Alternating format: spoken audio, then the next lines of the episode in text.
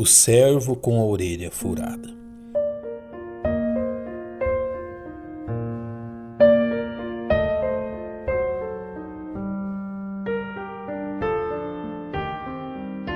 O capítulo 21 do livro de Êxodo nos apresenta a porção da lei mosaica que trata da escravidão entre hebreus.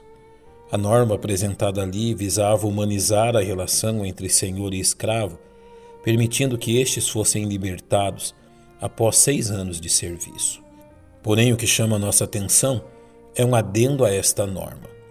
Mas se aquele servo expressamente disser: Eu amo a meu senhor e a minha mulher e a meus filhos, não quero sair livre, então seu senhor o levará aos juízes e o fará chegar à porta ou ao umbral da porta, e seu senhor lhe furará a orelha com uma sovela, e ele o servirá para sempre.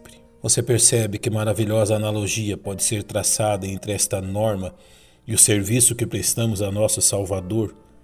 Veja como o escravo com a orelha furada nos ensina preciosas lições de amor.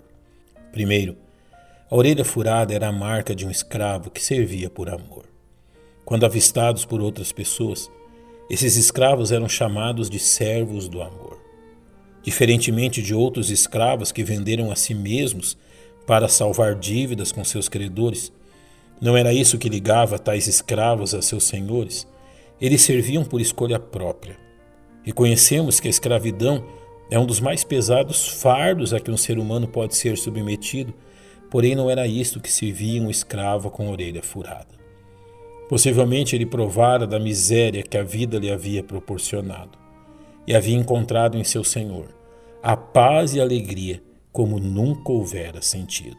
Ter a sua orelha furada a fim de servir seu senhor até a morte era algo que precisava obedecer a rígidas regras.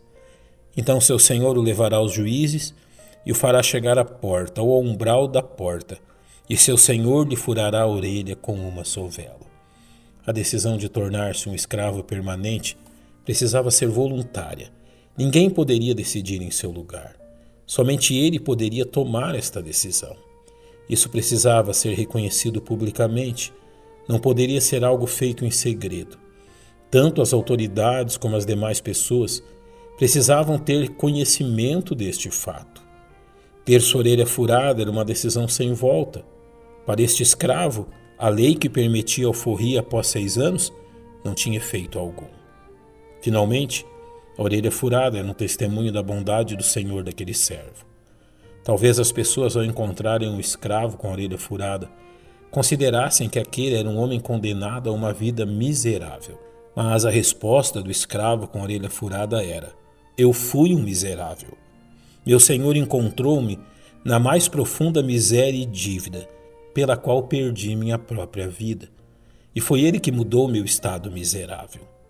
Seu senhor o havia recebido cheio de dívidas, na mais completa miséria mas ele não levou em conta seu estado miserável, mudando a vida de seu servo. Você é capaz de perceber como sua vida de serviço a Jesus Cristo deve ser semelhante à vida deste servo com a orelha furada. Servir por amor, voluntariamente e testemunhando da bondade de seu Salvador deve ser a marca dos servos de Cristo, como lemos em Colossenses capítulo 3, versos 23 e 24. E tudo quanto fizerdes, fazei-o de todo o coração, como ao Senhor e não aos homens, sabendo que recebereis do Senhor o galardão da herança, porque a Cristo, o Senhor, servis.